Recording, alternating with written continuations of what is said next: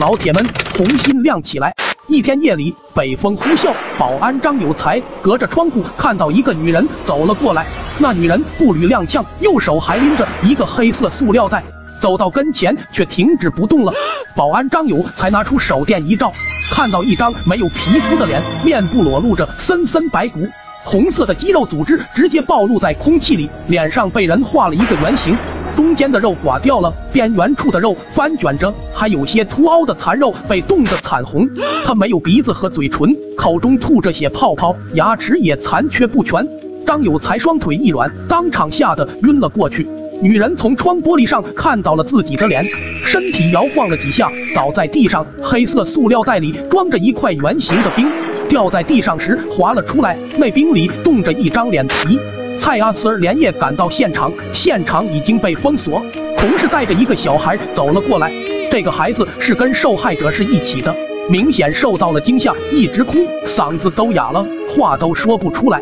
蔡阿慈儿让同事先把孩子送回去，想办法联系到家里人。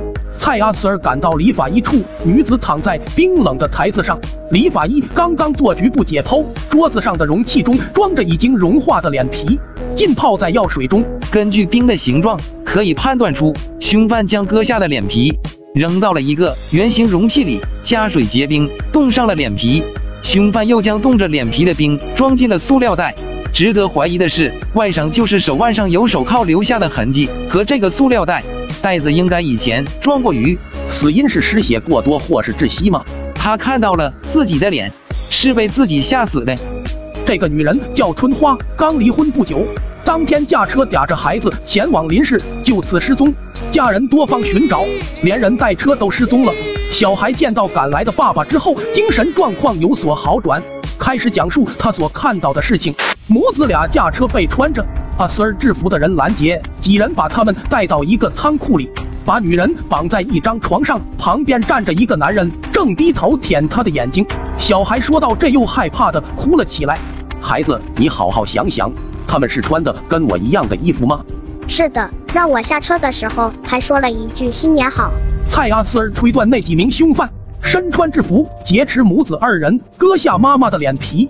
故意把母子俩都扔到警局门前，这些胆大包天的歹徒，他们借小男孩之口挑衅我们，很有可能是与警察有矛盾，被开除或处理过的民警列出名单，全面摸排，通过排查受过严重处分的八蛋有嫌疑。蔡阿斯尔决定先去探查情况。蔡阿斯尔，大驾光临，有什么事情吗？没有什么重要的事情，就是看看你。别来这套，我也当过警察，直说吧。你别误会，八蛋，你侄子以前也是民警，因为你出事了，他也辞职了。最近春节快到了，就替领导来慰问一下你们。我侄子在他的鱼塘呢，你去找他慰问吧。失陪了。